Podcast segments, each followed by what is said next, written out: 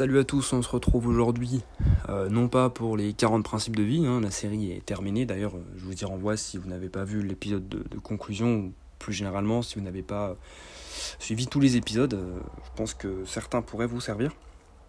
Aujourd'hui on se retrouve non pas pour une nouvelle série, mais pour un hors-série, pour une, recommandation de livre et une, pas une analyse, mais une, analyse très, très, très brève, pardon, de numéro 2 de David Funkinos. Euh, donc c'est un, écrivain grec. Et euh, donc avant d'entrer dans le livre du sujet, euh, un, généralement c'est un auteur que je vous conseille. J'aime beaucoup son style, donc c'est un auteur français, enfin il est d'origine grecque mais il écrit en français.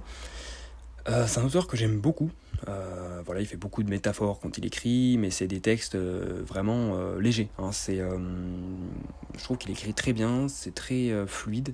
Euh, et le livre, euh, on le voit pas euh, voit pas défiler. Et rapidement, moi j'ai lu numéro 2 récemment, là, et puis j'avais lu Charlotte, il me semble, c'est le titre, il y a quelques temps, on me l'avait prêté par hasard. Et je pense continuer à découvrir ses autres œuvres. Donc renseignez-vous sur lui, je pense que ça pourrait vous intéresser, notamment sur le livre d'aujourd'hui. Alors je tiens à dire qu'il n'y aura pas de spoiler, hein, donc voilà, je vais vraiment éviter de, spoiler le, le livre, de, parler de la fin, ça j'en parlerai pas. Mais rapidement, numéro 2, c'est quoi? En fait, on va s'intéresser à... Euh, c'est une histoire vraie, hein, c'est une histoire vraie mélangée à de la fiction, mais euh, c'était une histoire euh, qui, est vraie, on peut trouver sur Internet. On s'intéresse à un petit garçon qui s'appelle Martin Hill, que vous ne connaissez sûrement pas. Et en fait, ce petit garçon, eh bien, il aurait dû jouer Harry Potter. Mais Daniel Radcliffe a eu le rôle. Donc en fait, quand il avait 9-10 ans, il est il était repéré, donc je ne vais pas vous raconter comment. Euh, il était repéré par un scénariste pour passer des castings pour Harry Potter, justement. Euh, puis ce qui est marrant, c'est qu'avant de passer les castings, on a justement euh, toute une partie sur finalement la vie, enfin rapidement, brièvement, la vie de J.K. Rowling, qui était, voilà, était au fond du trou, ça n'allait pas. Elle s'est mise à écrire pour aller mieux, et puis au final, son livre a fait un carton. Et c'est vrai qu'on se rend pas compte, c'était au début des années 2000, donc on était, pour les plus jeunes d'entre vous, vous n'étiez pas nés, vous étiez encore enfant. Euh, pour les personnes qui sont nées dans les années 90 ou même avant, évidemment, vous avez euh, connu cet effet de mode et cette explosion, tout le monde ne parlait que de ça. C'est ce qu'on explique dans le livre. Et euh, ce que j'aime beaucoup, c'est que le livre est vraiment sur des, se base sur des événements en chaîne. Et moi, j'aime beaucoup les livres comme ça. C'est-à-dire que je ne vais pas euh, donner, euh, je vais pas raconter précisément, mais il y a un événement du quotidien qui va se produire, qui va en amener à un autre, à un autre plus grave, et donc à un autre qui sont un peu important, mais au final qui va lui permettre à ce petit garçon de passer le casting. Et j'aime beaucoup ce genre de livre, j'ai toujours apprécié, voilà. Euh, ça me fait penser notamment à, l'un de mes livres préférés de Paul Auster, 4-3-2-1, que je vous conseille également. Pareil, c'est vraiment une sorte d'effet papillon, un truc en entraîne un autre. Euh, un lien de cause à effet. Et donc on s'intéresse à ce petit garçon, et en fait il ne va pas être retenu au casting, et euh, on, va, on va préférer Daniel Radcliffe finalement. Et donc lui, il va, euh, a 10 ans je crois, il va vraiment être traumatisé par cette expérience. Et on va suivre justement toute sa vie en fait, à partir de ce moment-là où sa vie, il le dit, a été volée. Hein, c'est ce qu'il dit. donc ça devient un véritable traumatisme, c'est-à-dire qu'il ne peut pas lire les livres Harry Potter, il ne peut pas aller au cinéma voir Harry Potter. Et le problème ne s'arrête pas là, c'est que il y a un engouement médiatique et une popularité des interviews des acteurs, euh, des, des, making-of, etc., euh, des best-of du film, que en fait euh, c'est un événement planétaire qui est immanquable. En plus, il vit à Paris, Paris et en même temps Londres, parce que ses parents sont divorcés, mais bref, à Paris. et donc il y, a des, représentations, il y a des tournées des acteurs, il y a des promotions, des avant-premières pour les films c'est immanquable, on ne peut pas passer à côté. Et encore à l'heure actuelle, dans la culture populaire, et même là c'est la rentrée scolaire, des sacs à dos, des trousses, des, agendas Harry Potter, il y en a plein, et depuis plus de 15 ans maintenant. Et donc lui, en fait, chaque année, donc il y a le film Harry Potter qui sort, euh, donc il y en a eu 10, je sais plus, il y a eu combien de livres Il y a eu 7 livres, je crois, et 7 films peut-être, je sais plus. Bref, tous les ans, pendant 7 ans, c'est une angoisse. Euh, pareil, euh, à l'école, tout le monde en parle, donc lui, ça, ça l'angoisse, ça, le remet face à son échec. Et, même euh, quand il plus vieux, quand il a ses premières copines, ses premières relations amoureuses, et bien voilà, dans la bibliothèque, il va voir un Harry Potter, ou à un moment la fille va en parler, ça va vraiment le bloquer, et ça a détruit des relations autour de lui. Et on voit justement son évolution.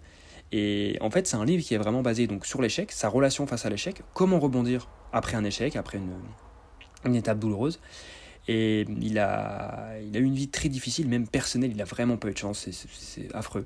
Euh, et puis, euh, en fait, ce livre, c'est sur, euh, il le dit à un moment, l'auteur, enfin c'est le narrateur, mais il explique que ce livre-là, c'est pour tous les numéros 2. C'est-à-dire que c'est pour tous les gens qui ont terminé numéro 2 à un moment donné. Et en fait, vers la fin du livre, ce petit garçon, qui est maintenant un jeune adulte, eh bien, il rencontre d'autres personnes, voilà, grâce à quelque chose, il rencontre d'autres personnes qui, elles aussi, ont été, euh, eh bien, ont frôlé finalement, euh, comme il le dit, ont frôlé euh, la vie de célébrité. Et,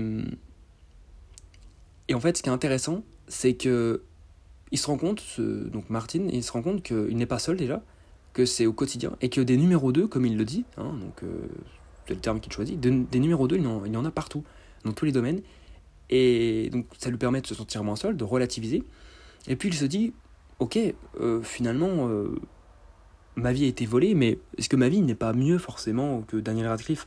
Parce que oui, il y a du bon côté, mais aussi la vie de célébrité, c'est pas toujours facile. Euh, il l'apprend plus tard, grâce à un entretien avec quelqu'un. c'est les paparazzis, c'est être constamment épié, c'est devoir être à la hauteur, devoir faire des tournées. Alors oui, il y a des bons, il y a des bons points, mais c'est aussi, ça traite aussi finalement de l'opposition vie ordinaire, vie extraordinaire. Euh, c'est un peu ça. Et euh, donc c'est vraiment pour toutes ces thématiques que je vous conseille ce livre. Euh, ça fait réfléchir hein, sur, sur, ces, sur ces points, sur ces questions existentielles, sur ces questions que je me pose souvent, personnellement. Et c'est un très beau livre, bien écrit. Et puis, bah, quand même, on, apprend quelque chose. C'est vrai que ce gamin-là, ce qui est triste, c'est qu'il est tombé aux oubliettes, personne n'en a jamais parlé. L'auteur, là, s'y intéresse, mais finalement, est-ce que vous connaissiez cette histoire Sûrement pas, à moins d'être un fan de Harry Potter et de, regarder toutes les vidéos, lire tout ce qui vous tombe sous la main parce que vous êtes fan. Euh, pour la plupart d'entre vous, je suis quasi sûr que vous ne connaissiez pas cette histoire.